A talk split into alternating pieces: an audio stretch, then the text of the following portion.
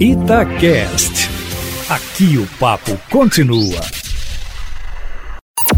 Em cima do papo, com Edilene Lopes.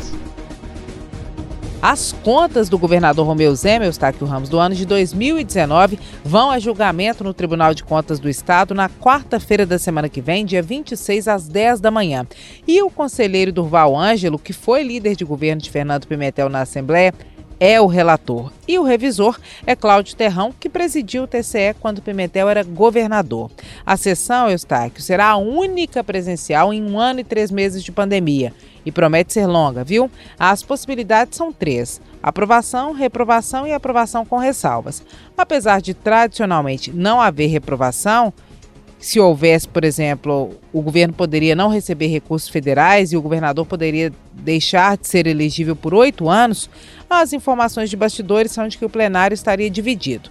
O que normalmente ocorre, nós acompanhamos, né, Eustáquio, quando há algum descumprimento, é que as contas são aprovadas sim, mas com ressalva e são encaminhadas para a Assembleia Legislativa para avaliação final. Nesse caso, Vamos ver qual vai ser o desfecho. Das contas de Zema, um dos pontos que deve receber questionamento é o investimento constitucional em saúde e educação. Os números do governo atual estão piores, de acordo com dados públicos que estão sendo analisados pelo TCE, que os números de Pimentel. No primeiro ano do governo de Pimentel, por exemplo, foram investidos 22,9% em educação e 9,16% em saúde. Os índices obrigatórios são 25% em educação e 12% em saúde. Na gestão de Zema, em 2019, também no primeiro ano, foram investidos 19,8% em educação e 8,93% em saúde. Esse, então, deve ser um dos pontos de atenção no dia do julgamento das contas. Procurado para falar sobre o relatório, o conselheiro Durval Ângelo não retornou ao Eustáquio Ramos. Mas, pelo que nós apuramos com fontes do tribunal, a sessão promete ser agitada, meu amigo.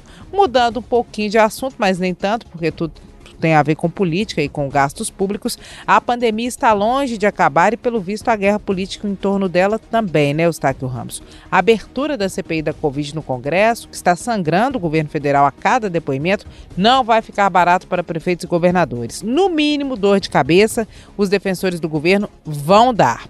A Procuradoria-Geral da República já encaminhou à CPI pedidos para apurar irregularidades em usos de recursos federais para combate à pandemia e até Minas Gerais, Eustáquio Ramos, que tem um governo amistoso com o governo federal, aparece na lista.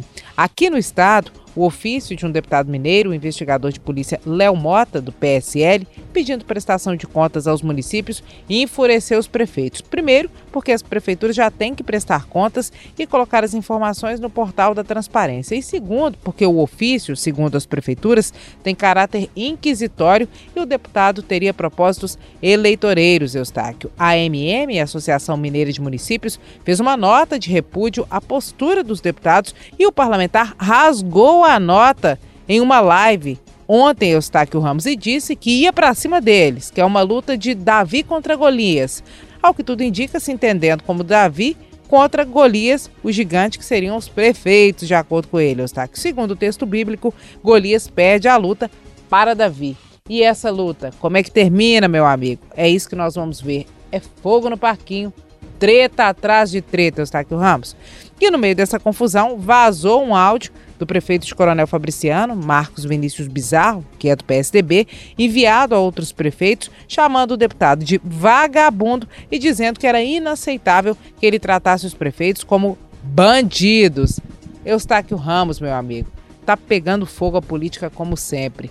É isso aí. Amanhã eu volto, sempre em primeira mão e em cima do fato.